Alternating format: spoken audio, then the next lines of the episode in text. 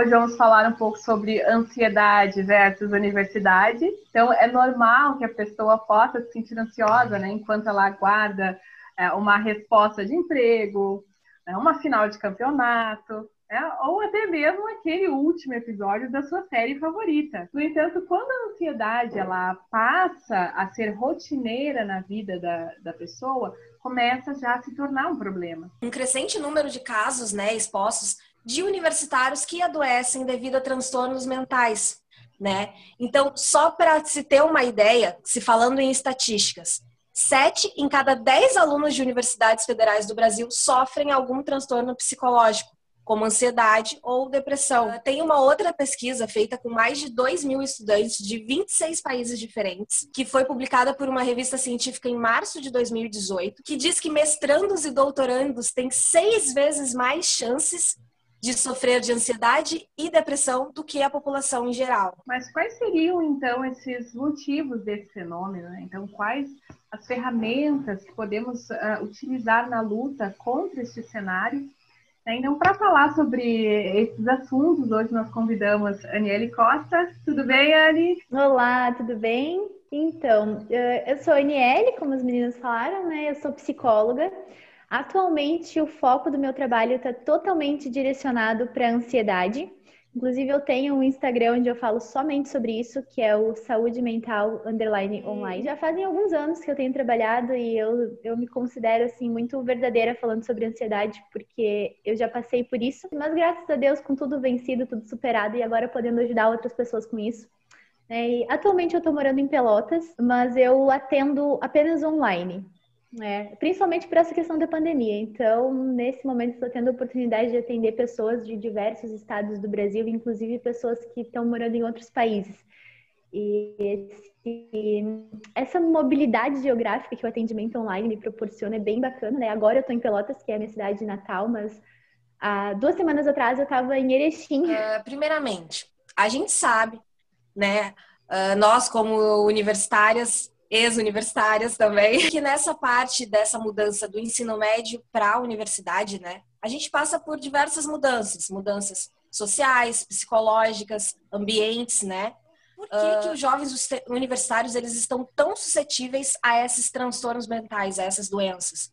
e como a ansiedade ela pode atrapalhar a nossa vida universitária, né? É, então realmente o, o, ambiente universitário é um ambiente muito estressante, né? Que é, é um cenário muito propício para diversos transtornos mentais. Hoje em dia, a ansiedade e a depressão são os mais comuns, são os que mais estão aparecendo aí, os números são gigantescos e assustadores. E muito é por causa das mudanças desse período da vida, porque o, o período da universidade é um período de mudanças, muitas vezes de cidade, né? Mudanças de amigos, mudanças de rotina, cobranças muito grandes, porque a rotina da universidade é completamente diferente da rotina da escola.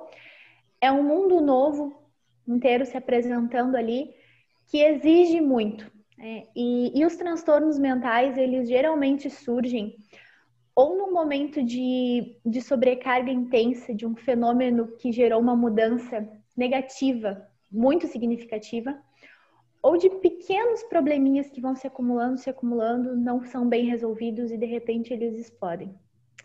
E essas duas coisas são muito presentes na universidade. Além de tudo, também é uma fase da vida, assim, é uma fase geralmente o pessoal que está entrando na faculdade, o pessoal que está lá por volta dos seus 20 anos, às vezes saindo da adolescência, começando a entrar numa nova etapa que também traz extremas mudanças. E aí mistura tudo, mistura o biológico, mistura o social, mistura o profissional, as expectativas, as cobranças, e aí a gente tem a receita para adoecimento.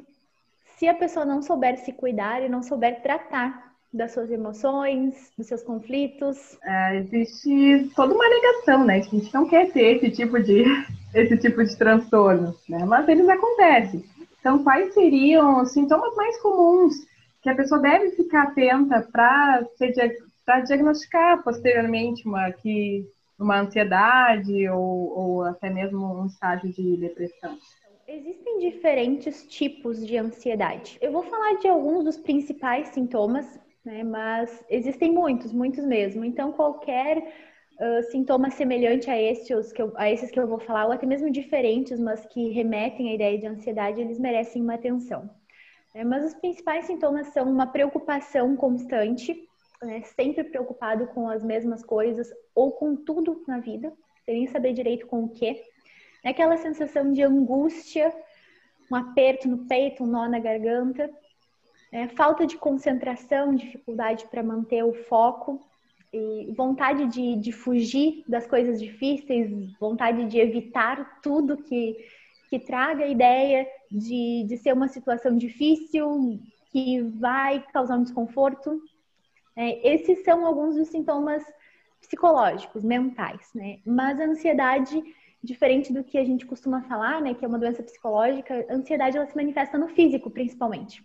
E os sintomas físicos da ansiedade, eles vão desde sentir o coração acelerado, dificuldade de respirar, parece que por mais que tente, o ar não, não entra o suficiente, tremores, suar frio, sentir a pele gelada, náuseas, boca seca, sentir a musculatura muito rígida, problemas gastrointestinais, também não conseguir digerir os alimentos, alergias, sentir a pele agitada, vermelhidão, bolinhas, também são coisas bem comuns. Né? E tem aquelas atitudes que manifestam ansiedade, como, por exemplo, roer unha, ficar mordendo a boca, ficar arrancando fios de cabelo, né? que são ah, atitudes autoagressivas, estão remetendo ali uma ansiedade que pode estar escondida uh, atrás de um hábito, atrás de um costume, uma mania boba, mas que na verdade está revelando que existe sim algo por trás daquilo. Como controlar, né? Como controlar essas situações? Então, existem muitas técnicas para controlar a ansiedade. Tem algumas que eu considero muito importantes, que são as de respiração. A ansiedade geralmente ela começa com a dificuldade de respirar e o coração muito acelerado. São sintomas que, que geralmente denunciam que está chegando uma crise de ansiedade. Então, o ideal é, é trabalhar a respiração diafragmática, que é aquela respiração onde ao invés de levar o ar para os pulmões, a gente leva para o abdômen, trabalha o, o diafragma mesmo. E uma respiração bem lenta. O ideal é uma respiração que demore 10 segundos inspirando, depois se segure o ar por mais 10 e vá expirando bem devagarinho, contando até 20. Só que é uma respiração difícil. Então, para começar, a gente reduz esse tempo para 4 segundos inspirando, 4 segurando e soltando em 8. E depois a gente vai aumentando para 6, 6 e 12, depois 8, 8 e 16, até conseguir chegar lá no 10, 10, 20. E aí sim é a respiração perfeita para controlar qualquer tipo de ansiedade, até mesmo para ajudar a dormir quando se tem dificuldades para isso. E, e, essa questão da respiração é algo bem simples, algo que está sempre ao nosso acesso a qualquer momento, a gente tem total controle sobre isso. E, e é fantástico, assim, a partir do momento que, que a pessoa está sentindo que a ansiedade está chegando, começa a respirar dessa forma, a ansiedade vai reduzir no mínimo 50% ali na primeira vez que que a pessoa faz essa série né, de, da, da respiração diafragmática mais lenta. E se repetir essa série mais algumas vezes, a ansiedade desaparece. E se o problema é falta de sono, também consegue se dormir muito mais rápido. E só que é natural se sentir um pouco de tontura no começo, quando se começa a praticar esse tipo de respiração, mas é momentâneo, depois passa e os efeitos são maravilhosos. E também existem técnicas de enfrentamento, porque o que faz a ansiedade ser alimentada é a evitação das coisas que causam ansiedade. Então, toda vez que, por exemplo, eu estou tendo dificuldade com determinada disciplina por causa de, do comportamento de tal professor, enfim, então eu começo a querer evitar aquelas aulas. Ah, eu tenho tal aula, eu começo a ficar ansiosa, então eu não vou para a aula para não ficar ansiosa. Eu tive um comportamento de evitação. Então, na semana que vem, quando eu tiver que ir para essa aula de novo, vai ser ainda mais difícil estar lá. Toda vez que se evita uh, algo que gera ansiedade, fortalece o monstrinho da ansiedade dentro de ti. E isso vai virando uma bola de neve e chega um momento que acaba se tornando um transtorno de ansiedade, né? Porque existe a ansiedade normal que todo mundo tem, que é saudável, e existe a ansiedade patológica, que são os transtornos de ansiedade que podem se apresentar de diversas formas.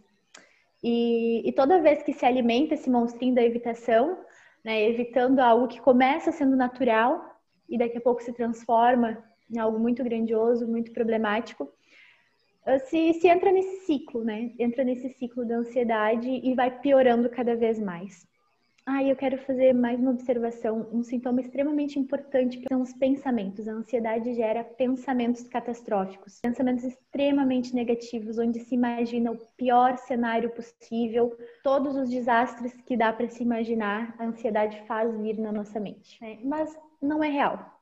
É tudo fruto da querida ansiedade atacando. Uh, no, no ambiente acadêmico, né? A gente tem relatos muitas vezes, principalmente de alunos de pós-graduação ou de alunos uh, que entram em projetos de iniciação científica, projetos de extensão, projetos que saiam ali daquela da sala de aula, né? E aí a gente vê muito, muitos relatos de pressão exagerada, uma carga de trabalho excessiva, uh, solidão e até mesmo assédio moral. E aí essas, uh, então, são algumas das dificuldades, né, que são descritas por esses alunos que acabam gerando por exemplo, podem gerar esse sentimento de evitar, né? Ai, não quero, não quero mais estar uh, tá participando daquilo ali, não quero mais estar uh, tá me submetendo àquilo, aquilo começa a gerar pensamentos negativos, né? Então, como a comunidade acadêmica em si, ela pode influenciar nessa saúde mental, né? É algo bem importante que estava falando, né? A questão que o desafio ele sempre conduz à evitação. E a, a, vida acadêmica não deixa de ser um preparo para a vida profissional. E a vida também tem cobrança, o horário também é difícil, também tem assédio moral. Infelizmente, a gente vive numa sociedade muito adoecida. E, e eu acredito que sim, começa no mundo acadêmico e a partir do mundo acadêmico vai para fora, vai para as empresas, vai para o mercado de trabalho, mudar essa realidade, né? E, e buscar formas mais saudáveis de se relacionar, de resolver conflitos, de enxergar o ser humano, buscar uma forma mais humanizada, né? e entender que as pessoas não são máquinas, isso é algo que falta muito, tanto na universidade quanto no mercado de trabalho. As pessoas são vistas como números, resultados, produtividade, e se tu não te encaixa nisso, tu não serve, tu é descartado. E, e não é assim que funciona, né? A gente é ser humano e para e realmente produzir, ser útil e construir algo bacana na vida profissional, na vida acadêmica, Primeiramente, estar bem consigo mesmo, é estar em paz consigo, é poder estar acessando todas as suas capacidades. E muitas vezes, na busca por estimular essas capacidades, a universidade acaba fazendo um trabalho oposto e, e podando e cortando as habilidades que a pessoa teria se ela tivesse sendo estimulada da forma certa. Com respeito aos devidos limites, com estímulos adequados e saudáveis, com equilíbrio né? E, e priorizando relacionamentos saudáveis, comunicação saudável, metas acessíveis e, e trabalho significativo. É algo que realmente faça sentido. Porque se não for assim, sempre vai levar ao adoecimento, né? E quando tu fala desse contexto de participar de, de um grupo de extensão, de pesquisa científica, remete muito à realidade do mundo do trabalho. Né? E, e acaba que, que é isso, sabe? São as mesmas questões que, que trazem dentro das empresas. São as me os mesmos problemas que os profissionais que estão precisando de ajuda para conduzir a sua carreira trazem, que é a falta de, de percepção do humano, sabe? Do humano que, que não é só produção, que não é só força intelectual e física, mas que tem emoções, que tem conflitos e que precisa de um tempo, muitas vezes, para se organizar e que também precisa aprender formas de lidar com esse contexto e que às vezes não tem nem tempo de aprender essas formas porque as cobranças estão sempre ali. Ela mostra bem da influência da questão do ambiente, né? independente se ele é o ambiente profissional de indústria ou se ele é o ambiente profissional da pesquisa, mostra o quanto o ambiente influencia. Muitas vezes a questão do assédio moral nem sempre é diretamente, no nosso caso, por exemplo, orientador, né, na nossa área de pesquisa, né? Às vezes as pessoas sempre remetem no, no início assim que né, é o orientador, mas não, o ambiente às vezes como um todo pode é, trazer isso aí, né? Que é o que a gente vê muito em empresas também, né? Ah, tem pessoas que fazem trabalhos excelentes e que muitas vezes não não aguentam ou não suportam exatamente por não ter essa empatia né? Então, tem um grupo ao qual aquele grupo não tem uma empatia, não tem uma humanização, não trabalha com, com essa questão. É, e é como tu disse, funcionário feliz é aquele que trabalha mais e melhor, dá mais produtividade e mais resultado, né? É, é então, é, é, a gente trabalha sempre dentro dessa linha, né?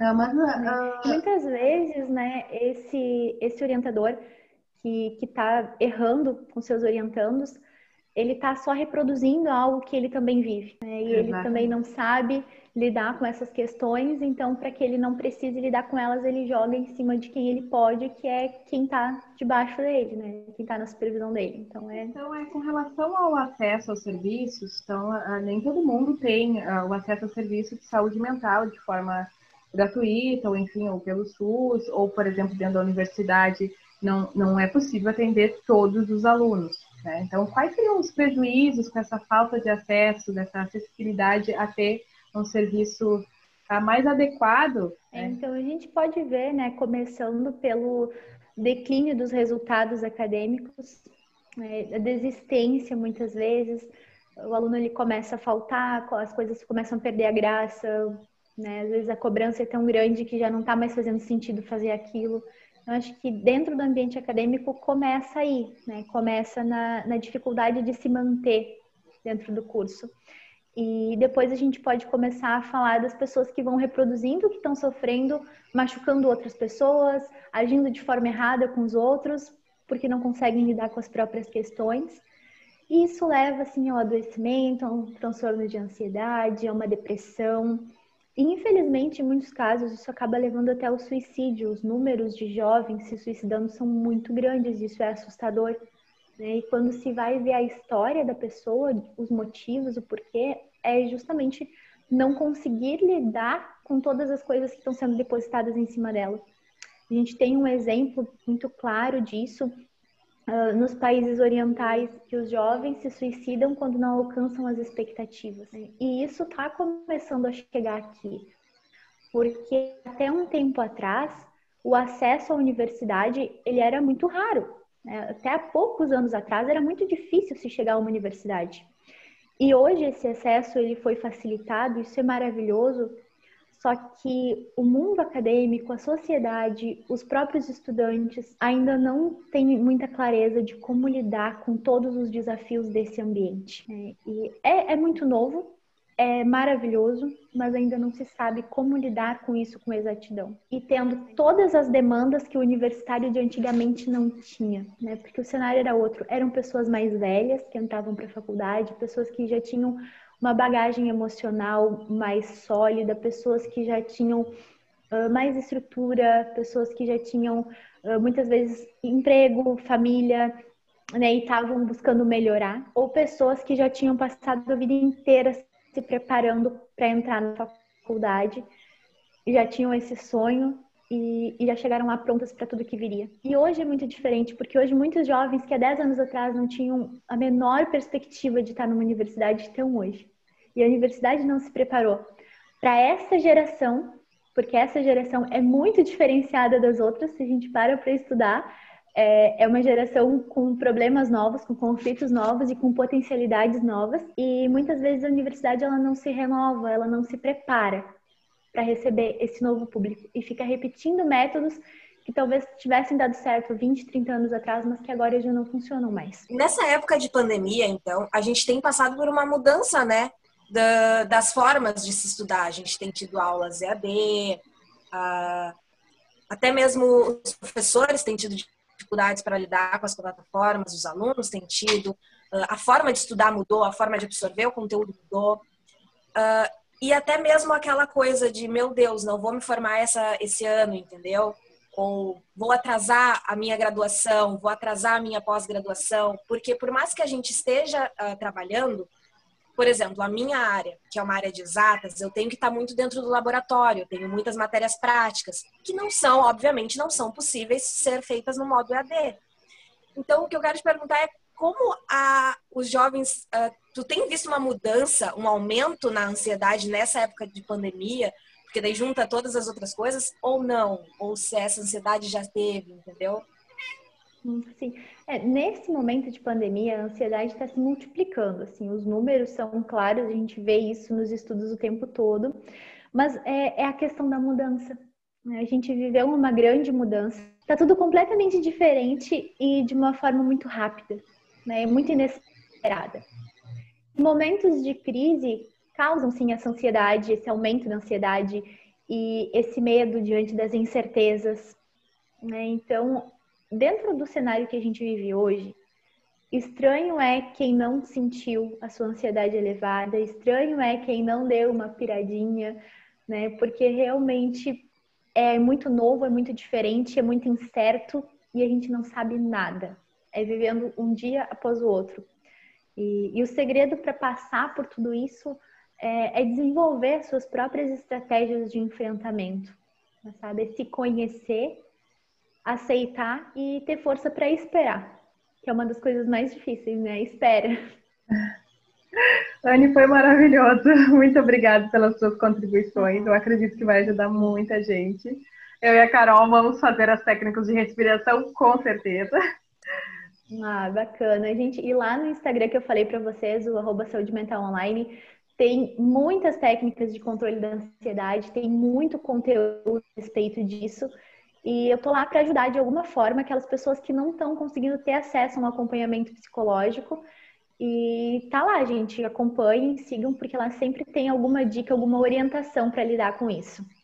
É isso aí, então tá. Muito obrigada, então, Anne. Sigam lá o Instagram, o trabalho é muito legal, viu? Parabéns pelo trabalho que tu tem feito também no Instagram. Muito obrigada por vir aqui partilhar conhecimento com a gente, é isso aí. Imagina, o prazer foi meu. Obrigada pelo convite, fiquei muito feliz de poder estar aqui com vocês hoje.